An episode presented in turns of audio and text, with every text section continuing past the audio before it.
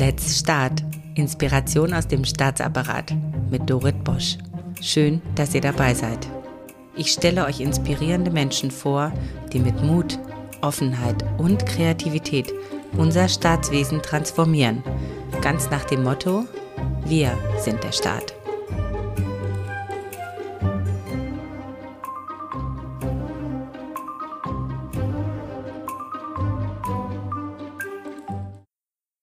Ich freue mich heute auf Rafael Laguna de la Vera.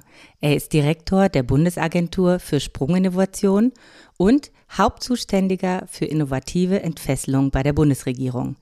Die Sprint ist eine Art Daniel Düsentrieb Reallabor, in dem die Bundesregierung als staatlicher Innovationsgeber Dienstleistungen und Systeme finanziert und inkubiert, die volkswirtschaftlichen Nutzen stiften und in der Lage sind, die Welt zum Besseren zu verändern.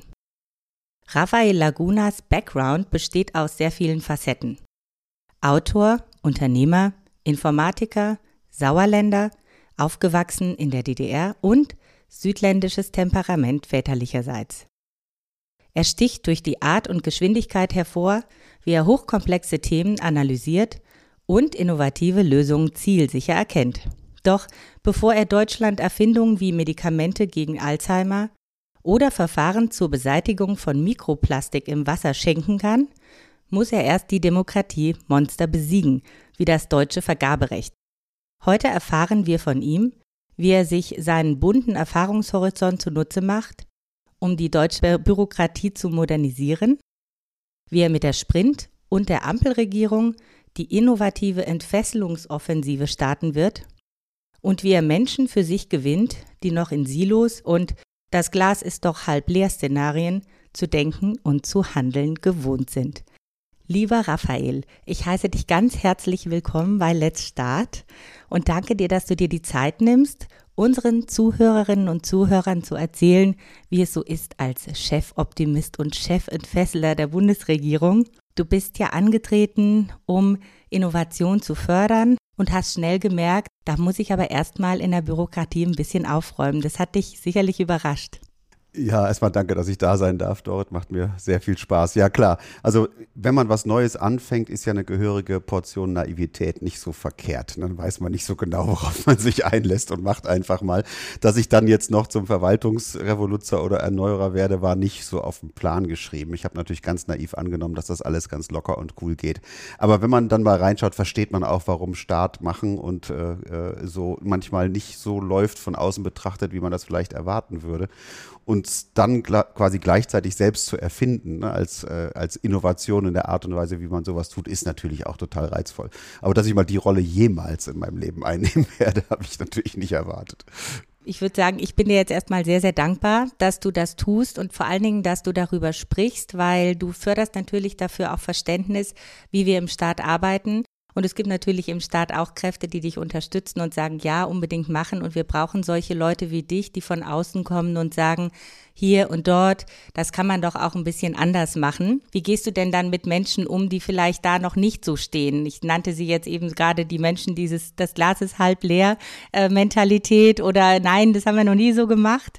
Also die, ich suche vor allen Dingen erstmal die, die eben so sind, wie du es am Anfang beschrieben hast. Es gibt in der Tat überall Leute, die was nach vorne bewegen wollen, ne, die, die im System agieren und sagen, warum machen wir es uns eigentlich so schwer mit den uns selber gegebenen Regeln? Und ganz ehrlich, in der kurzen Zeit überhaupt so auf Flughöhe zu kommen, ging ja nur dank der Unterstützung dieser Leute, die schon lange drin sind. So, die, die einen ausbremsen wollen, das ist wie im richtigen Leben. Du hast so ein paar Alternativen. Ne? Die eleganteste ist immer umdribbeln, einfach aus dem Weg gehen und gucken, dass die einem nicht in die Quere kommen. Wenn das nicht geht, muss man manchmal auch konfrontativ sein. Und ich habe gelernt, in der Politik manchmal auch öffentlich konfrontativ. Man muss dann einfach den Mund aufmachen und den Missstand kundtun, weil das einen öffentlichen Druck erzeugt, in dem dann der öffentliche Bereich auch reagiert. Also ich glaube, von dem Instrumentarium habe ich alles benutzt. Man kann ja auch dafür sehr dankbar sein, wenn Dinge dann auch ganz offen benannt werden, weil ich glaube, wenn man das nicht tut, also wenn man dieses Feedback nicht gibt, dann kann man auch überhaupt nichts verändern. Und meine Erfahrung ist, ich weiß gar nicht, wie, wie dein ist, es ist, ist eigentlich sind die Leute eher dankbar dafür. Wenn man das jetzt nicht mit Negativität tut, sondern wirklich in der besten Absicht eine gute Veränderung hervorzubringen, was ich jetzt bei dir auch immer merke.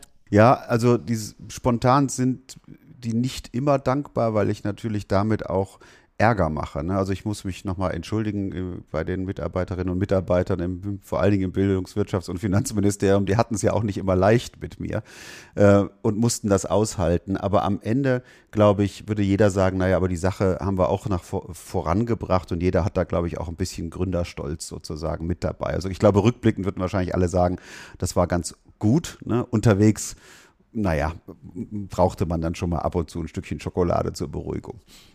Das ist immer gut. Also Zuckerbrot und Peitsche. Nein, aber ähm, ich glaube, diese Dankbarkeit überwiegt tatsächlich, wenn jemand so wie du den Mut hat, voranzugehen und zu sagen, ich weiß, dass es gut wird. Wir gehen jetzt hier in diese Richtung und vertraut mir. Und ähm, ja, du bist ja auch ein Mensch, dem man gerne vertraut. Du hast ja auch sehr viel Erfahrung. Von diesen ganzen Facetten, die ich vorhin genannt hatte, also Autor, Unternehmer, Informatiker, Sauerländer, DDR-Hintergrund, südländisches Temperament, wie setzt sich das denn zusammen, dass jemand wie du vorangehen kann? Also, ja, also du hast ja eine schöne Aufzählung jetzt meiner Herkunft gemacht. Das ist schon ein bisschen crazy. Ne? Das macht einen ein bisschen einzigartig allein deshalb. Aber ganz ehrlich, ich glaube, ich hatte einfach unglaubliches Glück bin unheimlich privilegiert. Also in der DDR in Leipzig geboren, in Pegau aufgewachsen, mit zehn Jahren rausgekommen, weil mein Vater Spanier ist. Meine Mutter kommt äh, eigentlich aus Hamburg, aber sie hat eine Oma in, äh, aus Holland, die in zweiter Ehe in Sachsen aus Pegau geheiratet hat. Mein Bruder Carlos ist drei Jahre vor mir genau am Tag des Mauerbaus zur Welt gekommen, am 13.08.61, auch nicht schlecht. Meine Eltern, meine Großeltern waren alles Unternehmer. Ne, kleine Freiberufler, Übersetzer, Dolmetscher, selbst mein, mein Stief-Urgroßopa, ne, der, der aus Pegau, hatte eine kleine Schuhmaschinenfabrik in DDR-Zeiten, weil die hat er auf seine holländische Frau übertragen und die konnten sie nicht enteignen. Weißt du, so lernst du als Kind und wächst auf in der Umgebung. Dann kommst du ins Sauerland, ne, in, in Bleche 300 Seelen, berühmt durch die Autobahnbrücke der A45, die oben drüber geht, aber sonst ist da nichts los. Ne? Da musst du sehen, wo du bleibst. Und dann ist äh, äh, Entrepreneurship gefragt sozusagen. Ne? damit man als Teenager nicht, nicht verkümmert. Ähm, das war schon eine unglaubliche Glückszusammensetzung, würde ich sagen. Ich habe dir, bevor wir hier gestartet sind, erzählt, dass es jetzt die sauerländische Botschaft gibt oder ja. Sauerländer Botschaft, eine Art Vertretung der Sauerländer in Berlin. Und die behaupten ja von sich ganz selbstbewusst, dass sie zu allen Problemen eine Lösung finden. Mhm. Ja, dir bleibt wie gesagt nichts anderes übrig, weil du kannst dich nicht rumdrehen und fordern. Da hört maximal eine Kuh zu auf der Wiese, aber die löst dir das Problem nicht. Ich glaube schon, es kann schon sein, dass man da, also was ich da alles gelernt habe, von Mofa reparieren und frisieren bis hin zu Trecker anschmeißen und Kühe reintreiben, aber eben auch die Computerei und ein Telefon hacken, dass man irgendwie äh, ins noch nicht Internet in den Vorläufer da davon kam, äh, da, da kann dir keiner helfen. Da bist du auf dich allein gestellt so ein bisschen und das macht man dann. Deswegen ist man vielleicht so und das mit der Botschaft finde ich ja lustig. Da musst du unbedingt hin. Ja, unbedingt. Du bist ja an einer Nahtstelle zwischen drei Welten als Direktor der Sprint. Einerseits wirkst du in die Verwaltung hinein. Du hast eben gerade drei Ministerien aufgezählt. Einmal Bildung und Forschung, Finanzen, aber auch Wirtschaftsministerium. Und ähm, du wirkst stark in die Verwaltung rein. Das ist so die eine Front. Dann die andere, die innovative und äh, Digitalszene in Deutschland, die genau schaut, wie weit kommt er denn jetzt? Schafft er die nächste Hürde? Und dann natürlich auch eine gewisse Ungeduld an den Tag legt und sehen will, was, was passiert denn jetzt da genau? Und dann hast du aber auch die Bundesregierung, also die Politik, ja, die für dich natürlich äh, Finanzier ist, die dir vertrauen müssen, die das Vertrauen auch ein Stück weit ausdrücken in, in vielleicht einem Finanzbetrag, den die Sprint bekommt, wo du auch das Thema Innovation stark positionieren musst. Hilft dir denn da dein persönlicher Background, also dieses mit allen Wassern gewaschen zu sein und in allen Situationen sich zu Hause zu fühlen und zur Not irgendwie eine Lösung zu finden, hilft dir das, an diesen drei Schauplätzen gleichzeitig zu sein und diese Brücken auch zu bauen? Ich glaube, Unternehmer, Entrepreneure, aber auch unsere, die wir liebevoll High Potentials oder Hypos nennen, die Erfinderinnen und Erfinder, die haben drei Eigenschaften, die sie alle eint. Und ich glaube, das ist bei mir auch so. Das eine ist das große, wahnsinnige Interesse an einer Sache. Und ich habe an der Sprint ein wirklich großes Interesse, weil ich glaube, dass wir das nicht nur unbedingt brauchen, sondern dass es auch unbedingt fun funktionieren muss. Und dass ich glaube, mit meiner, meinem Hintergrund als äh, Unternehmer und Investor und dann im Digitalbereich dafür gut geeignet bin.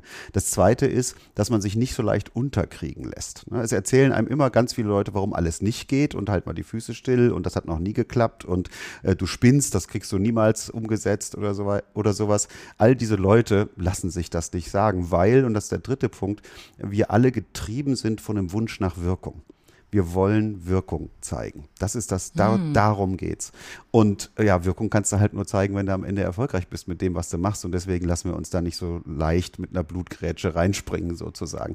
Und das, wenn man die drei Eigenschaften hat, dann kann man sowas wie ich machen. Man kann, man kann ein Unternehmen gründen, man kann Erfinder oder Erfinderin sein. Da steht einem die Welt offen. Wirkung zeigen, das ist schön. Das hatte ich bisher noch nicht. Das macht mich jetzt auch ein bisschen nachdenklich, was das genau bedeutet der Jobs hat mal gesagt, ich möchte eine Beule im ah. Universum hinterlassen. Ne? Das ist auch sowas. Das ist ein schönes Bild, was man sich vorstellen kann. Ne? Wir haben, ich habe ja mit dem Thomas Rahmge ein Buch über Sprunginnovation geschrieben. Da beschreiben wir diese Typen aus mehreren Blickwinkeln. Auch ein, auch ein äh, Johann Gensfleisch, genannt Gutenberg, ne? das, was ein Entrepreneur war. Ne? Auch eine ganz, ein Krimi oder ein, ein, äh, ein Japaner, der äh, einen Pilz äh, gefunden hat, mit dem man den Cholesterinwert im Blut senken kann und sein ganzes Leben drauf verwendet hat. Aber auch jetzt ganz neu, aktuell, der Ingmar Hör, ne, der Gründer von CureVac, der leider dann, als es gerade losging, äh, im März 2020, äh, als er die, die Anwendbarkeit dieser mRNA-Technologie gegen den Coronavirus äh, gezeigt hat und auch das Geld kriegt, da kriegt er einen Hirnschlag und fällt um ne, und ist ein Jahr lang außer Gefecht, wäre beinahe gestorben ne, und konnte leider die Entwicklung nicht fertig führen, was dazu geführt hat, dass der CureVac-Impfstoff dann doch nicht geklappt hat. Ne. Also solche Dramen spielen sich da ab, aber dieser Typ lässt sich doch davon nicht bremsen. Der sagt ja, okay, dann heilen wir jetzt Krebs. Ne. Weiter geht's im Text. Krönchen gerade rücken, ne, Schulter abstauben und los geht's. Äh, das sind so diese Typen. Die haben mich schon immer fasziniert, ganz ehrlich, und irgendwie ist das auch mein, mein Also diese absolute Hartnäckigkeit. Ich glaube, du hast es auch irgendwo mal im Interview beschrieben, man muss davon sogar träumen. Also die ganze Zeit, also schon, schon fast so ein bisschen äh, leidenschaftlich beseelt, besessen sein, Sa Besessenheit. Besessen. Sag, sag's ruhig, besessen. Genau. Okay, ich wollte es nicht sagen. Diese Besessenheit, ja, ähm, dass man nur noch daran denkt und nichts nichts anderes. Gibt es da nicht auch manchmal Selbstzweifel, dass man denkt, so, ach, ist es jetzt das Richtige, haben die anderen nicht doch recht? Ja, klar. Also ganz, ganz klar. Ne? Also wenn man die nicht hat, dann ist man doof und arrogant. Das bringt es auch nicht. Also man muss schon die Welt um sich herum aufnehmen ne? und auch integrieren und, und, und, hinterfragen, was das einem eigentlich sagen soll, damit man seinen Pfad justieren kann. Aber man darf sie eben nicht vom, vom Weg abbringen, vom Ziel abbringen lassen. Man kann ruhig mal äh, sagen, okay, vielleicht haben die ja doch recht, ne? aber ich will trotzdem das Ziel erreichen und deswegen mache ich es halt jetzt anders, um das Problem zu lösen. Nee, das ist schon so und man wälzt sich nachts im Bett rum und man hat Bauchschmerzen und so. Das ist schon so. Ich glaube, wer das nicht hat, äh, also dem fehlen ein paar wichtige Eigenschaften, um sowas überhaupt zu können. Macht einen das nicht auch ein bisschen allein? Mit wem kann man sich denn darüber unterhalten? So, so wie ich dich wahrnehme, du bist so super schnell im Kopf, ja. Also es ist einfach auch schon schwer, dir zu folgen. Ich denke manchmal, wenn man so viele Gedanken auf einmal hat und die Dinge so schnell erfasst, mit wem kann man sich dann darüber unterhalten? Oder muss man diese Dialoge, diese inneren Kämpfe tatsächlich mit sich selber erstmal austragen? Ach nee, also es müssen ja nicht alle das Gleiche können. Also man kann sich ja auch mit Leuten austauschen, die was anderes besser können als das, was ich kann. Also das ist gar nicht so ein Problem. Und es gibt verdammt viele von der Sorte, ne, die, die, die so wie ich in, in besessen sind von der Idee, also das, wie ich es gerade beschrieben habe, äh, da vereinsamt man auch nicht. Also gerade das ist ja das Schöne an der Sprint. Ne? Wir sind ja quasi eine Heimat für solche Leute ne? und wir sammeln die ne? und dann helfen denen, ihr Ding zu machen. Nee, also äh, wie gesagt, ich, ich, ich empfinde das als Privileg. Großartig. Jetzt gehen wir mal über zum Koalitionsvertrag, weil das ist das, was jetzt äh, letztendlich brennt. Und da steht geschrieben, wir werden die rechtlichen und finanziellen Rahmenbedingungen für die Agentur für Sprunginnovation umgehend substanziell verbessern, damit sie freier agieren und investieren kann. Du hast auch eine Summe von 130 Millionen Euro pro Jahr ins Spiel gebracht und im Januar 2021 fand ähm, ein Treffen statt der Bundeskanzlerin und des neuen Bundeskanzlers im Innovationsdialog und das hat ja auch Hoffnung gemacht, dass die Sprint gestärkt wird. Wie soll denn diese Entfesselung ganz konkret aussehen? Was sind die nächsten Schritte? Ja, da haben wir uns natürlich ganz intensiv Gedanken gemacht und haben auch ein Plan vorgelegt, wie wir das machen könnten. Und zwar äh, ist es ja so, dass eine, eine, Sprint neue Werkzeuge entwickeln soll, um Innovation zu entdecken und auf die Straße zu bringen und auch hier zu halten. Das heißt auch im Umkehrschluss, das können wir natürlich nicht mit denselben Instrumenten tun, die wir bisher die letzten 75 Jahre verwendet haben. Das heißt, wir müssen neue Instrumente entwickeln. Und im Grunde geht es darum, die Sprint zu ermächtigen, die hoheitliche Aufgabe zu übertragen, zu beleihen heißt das technisch, das, wie beim TÜV. Ja, genau, wie beim TÜV und wie auch beim Schornsteinfeger, der wird auch beliehen. Ah ja, ja genau, der so. Klassiker in jeder juristischen Klausur. genau. Jetzt kommt die Sprint dazu. Jetzt kommt die okay. Sprint zum Schornsteinfeger. Ja, weil dann, dann können wir überlegen, ohne dass wir das klein-klein beauftragt kriegen müssen aus Ministerien, ähm, können wir uns überlegen, was die richtigen Instrumente sind und wie wir es machen. Ne? Und da sollten möglichst wenig Schranken drauf liegen, weil wir werden dann lernen, was die richtigen Instrumente sind. Und wir sind ja ein Reallabor dann auch für alle anderen. Ne? Wie du ja auch schon gesagt hast, viele schauen ja auf uns und sagen, schauen wir mal, wie weit der kommt. Und das, was er da macht, ist für viele andere Szenarien ja genauso anwendbar. Ich meine, die, der COA-Vertrag ist ja überschrieben. Ne? Die Überschrift ist ja, ne, dass man, dass man äh, den Fortschritt wagen möchte, ne? dass man Lust auf Zukunft und Veränderung hat. Das ist das Motto der Sprint. Also das könnte besser gar nicht passen. Weswegen ich auch dem Olaf Scholz gesagt habe, dann und er das auch bestätigt, wir sind das perfekte Reallabor dafür, wie das geht. Weil wir sind groß genug, um sagen wir mal, kein Spielzeug zu sein, aber klein genug, dass man auch experimentieren kann. Und auch neu genug, dass wir noch nicht so tradiert sind in unseren Pfaden, wie wir es tun. Also ich glaube schon, dass wir dort auch für die neue Regierung jetzt, und gut, Olaf Scholz leitet die, das passt natürlich auch nicht schlecht, aber auch viele, die da drin sind, haben uns ja begleitet. Ich habe gerade gelesen, dass der Thomas Sattelberger von der FDP parlamentarischer Staatssekretär im Bildungsministerium wird. Ne? Der Thomas Sattelberger hat uns von Stunde Null begleitet und kritisiert, aber auf konstruktive Art und Weise. Und mit dem haben wir einen sehr, sehr guten Austausch gehabt. Also da freue ich mich drauf, jetzt diese Entfesselung, wie wir sie besprochen haben vor, ja, wie viel ist es her, zehn Monaten mit der Kanzlerin Olaf Scholz und dem Kabinett, dass wir die dann jetzt wirklich vollumfänglich auch umgesetzt kriegen.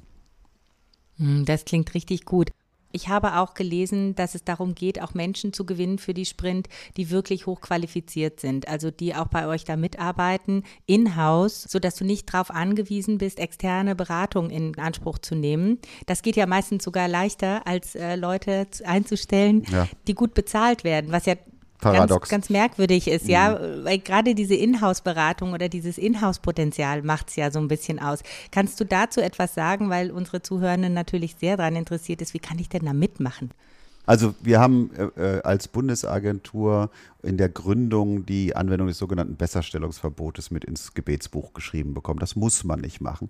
Was da drin steht, ist, dass man Gehälter nach dem TVÖD bezahlen muss, äh, dass man im Grunde genommen steht da drin, du darfst niemandem mehr Geld geben, als ein Beamter in der gleichen Stellung verdient. Wobei ich muss anmerken, Beamte haben aber noch ein paar andere Vorteile, die die Angestellten des öffentlichen Dienstes nicht haben. Deswegen ist es eigentlich, ich nenne das gern so ein schlechter Stellungsgebot und kein Besserstellungsverbot. Aber es geht natürlich weiter. Es gibt Berufsklassen, die du so in der Verwaltung vielleicht gar nicht findest, wie unsere Innovationsmanager. Das ist eine Jobklasse, die findest du im TVÖD nicht. Aber dann guckst du halt äh, unten rechts, ne, was kannst du maximal bezahlen und dann stellst du fest, ja, dafür kriegst du leider keinen. Das geht halt nicht. Ne? Und das, das kannst du von vielen MINT-Berufen auch sagen ne, oder, oder IT-Berufen, ne, wo man sagen muss, äh, wird schwierig. Nicht immer. Es gibt durchaus Sachen, die man auch bezahlen kann. Aber wenn du dann, was weiß ich, in Richtung KI oder Chip-Design oder solche Spezialitäten gehst, die verdienen dann gerne mal das zwei- bis dreifache im freien Markt. Und die willst du natürlich auch beschäftigen können. Das haben wir lange diskutiert und noch quasi mit dem Ende der Legislatur vom Finanzministerium genehmigt bekommen, dass wir diese MINT-Berufe und die zugehörigen Geschäftsführungen und die Innovationsmanager auch außertariflich bezahlen können, wenn wir das gut begründen können, was wir natürlich immer können. Ich finde es schon okay, sagen wir mal, mit Steuergeld vorsichtig umzugehen, solange die Regeln nicht dazu führen, dass man mehr Geld ausgibt, als man müsste, weil man die Leute dann als Berater beschäftigt. Das ist paradox und deswegen äh, ist es auch häufig so, dass Know-how nicht in-house aufgebaut wird, weil es nicht bezahlen kann und man stattdessen fürs dreifache Geld Berater engagiert. Äh, und dann hat die Steuersparsamkeitsgebot zu einer Steuerverschwendung geführt letztlich. Ja, und übrigens auch in der ganzen Vergabe so. Ne? Also die, ähm, wir, wir haben jetzt Projekte aufgegleist, die waren kalkuliert, nicht unter der Bundeshaushaltsordnung, sondern privatwirtschaftlich. Und dann mussten wir sie neu kalkulieren unter der Bundeshaushaltsordnung, weil wir das Geld dazu geben. Und dann siehst du Preiserhöhungen von 30 bis 100 Prozent. So, einfach nur, weil wir jetzt nach Vergaberecht arbeiten. Es dauert auch gerne dann doppelt so lange, ne, weil natürlich die Vergabeverfahren sehr lange dauern. Also wir geben uns Regeln, die was verhindern sollen, die dann aber so aufgeblasen werden, dass sie genau das Gegenteil äh, zum Effekt haben. Und das sind natürlich so Dinge, da kann sich der Raphael Laguna äh, richtig reinbeißen. Das, das kann einfach nicht sein. Da müssen wir mal sagen, was mal auf, der Kaiser hat da keine Kleider mehr an. Wir haben uns tot optimiert. Ne? Äh, und ich kann das als Außenstehender ja auch mal sagen. Ich komme da rein und sage, sag mal, seht ihr es eigentlich? Ich bin sozusagen das Kind. Ne?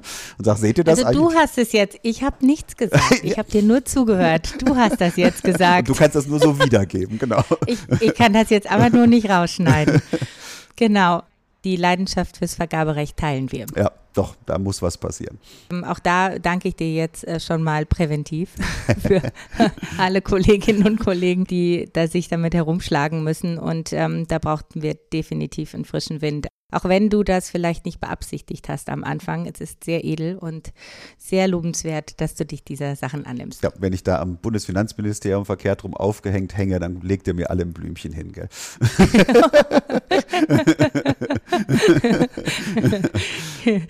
Jetzt hast du mich ganz aus dem Konzept Sorry. Sorry, das passiert mir eigentlich nicht so oft.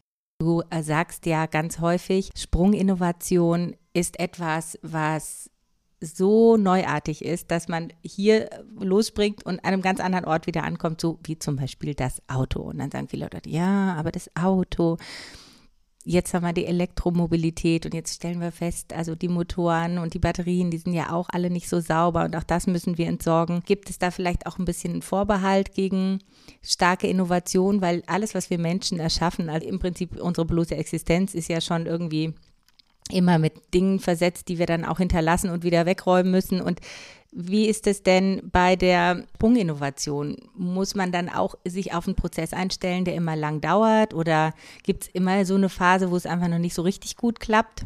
Das, darüber reden wir auch recht ausführlich in dem Buch Sprunginnovation, was ich mit Thomas geschrieben habe. Technologie hat Zyklen. Und eigentlich geht es immer so los, dass irgendeine neue Technologie irgendein Feature hat, was nützlich ist. Ne? Also das Auto bringt uns schneller von A nach B oder das Fahrrad noch besser, äh, ist so eine Art Ermächtigungsinnovation, die unseren Radius plötzlich erweitert. Ne? Und wir können damit weiterfahren. Oder der Computer, Steve Jobs hat ihn den, das Fahrrad fürs Gehirn genannt, ne? was auch eine Ermächtigung ist, weil wir plötzlich ein Tool haben, was unsere intellektuellen Fähigkeiten erweitert. Aber sie bringen eben dann auch äh, Nebeneffekte mit, ne? äh, Technologiefolgen nennen wir das heutzutage, die so nicht vorhergesehen sind und die auch nicht nur gut sind. Also Autos waren ganz schöne Stinker am Anfang. Und jetzt haben wir 100 Jahre gebraucht oder noch mehr, 120 um die etwas weniger stinken zu lassen und mit einer Ersatztechnologie ausgestattet, die auch nicht so noch nicht 100% sauber ist. Ne? Also der Strom muss ja sauber erzeugt werden, die Batterien müssen sauber entsorgt werden oder lange leben.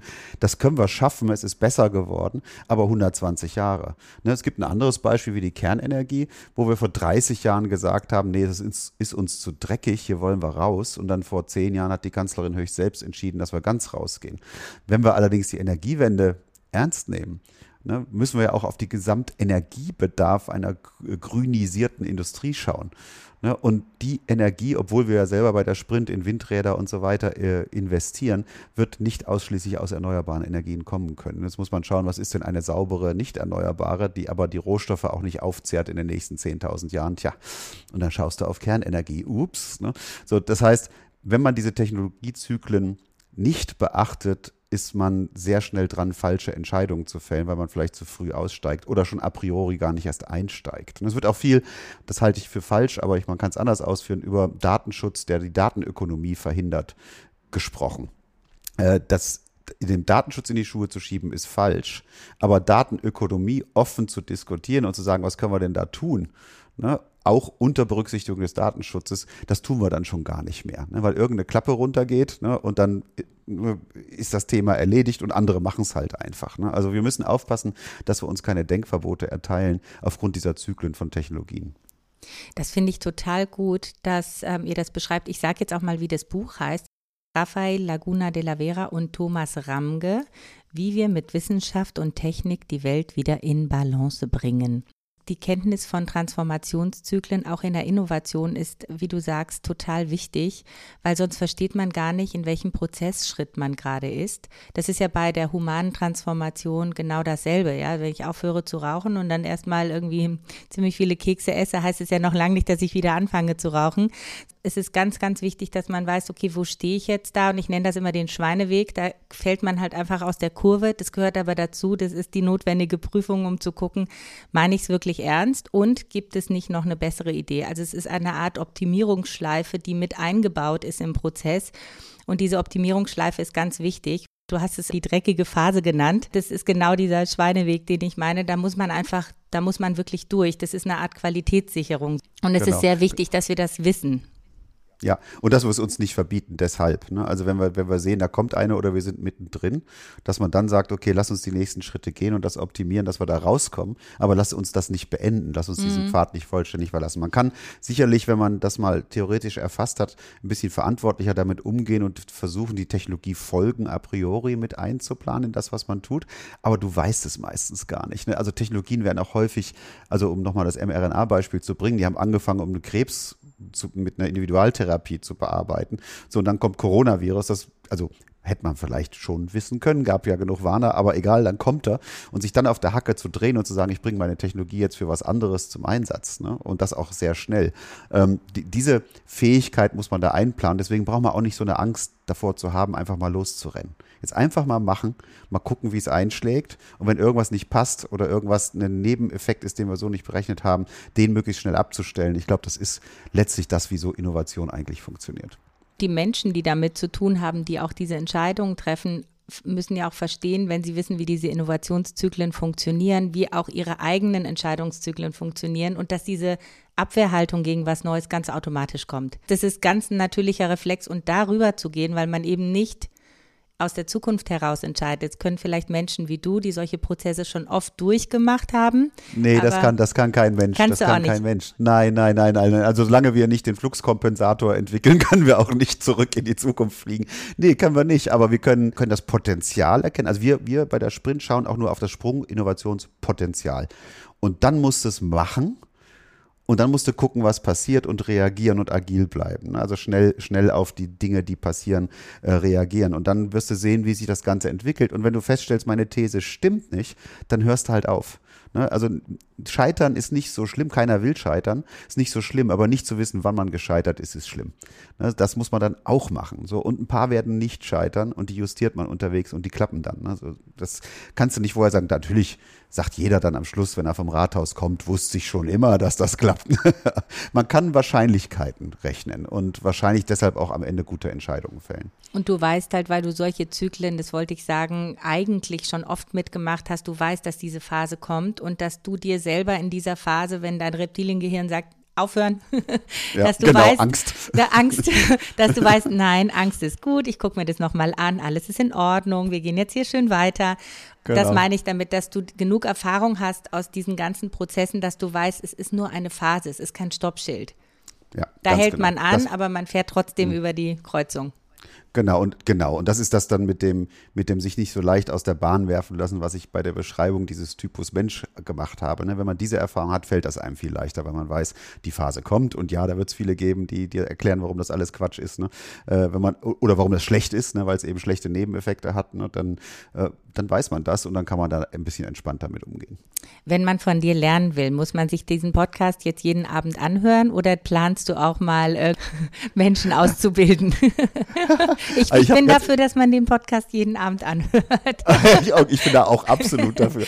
Ähm, der hat ja noch ein paar andere interessante Menschen hier gehabt. Ich habe viel Zeit damit verbracht, in meiner nicht vorhandenen Freizeit auch in die Unis zu gehen und in die Schulen. Ich war gerade diese Woche, äh, habe ich gleich zwei Vorlesungen in Anführungszeichen gemacht. Ich habe nicht aus dem Buch vorgelesen. Ich hatte erst die Oberstufe der, meines alten Gymnasiums in Meinerzhagen äh, und habe denen im Grunde genommen ein bisschen Live-Advice gegeben, aber anhand von Innovationen erklärt und anhand von Sprunginnovationen, wo ich da gelandet bin und dass man das finden muss, wofür man brennt in seinem Leben und so weiter.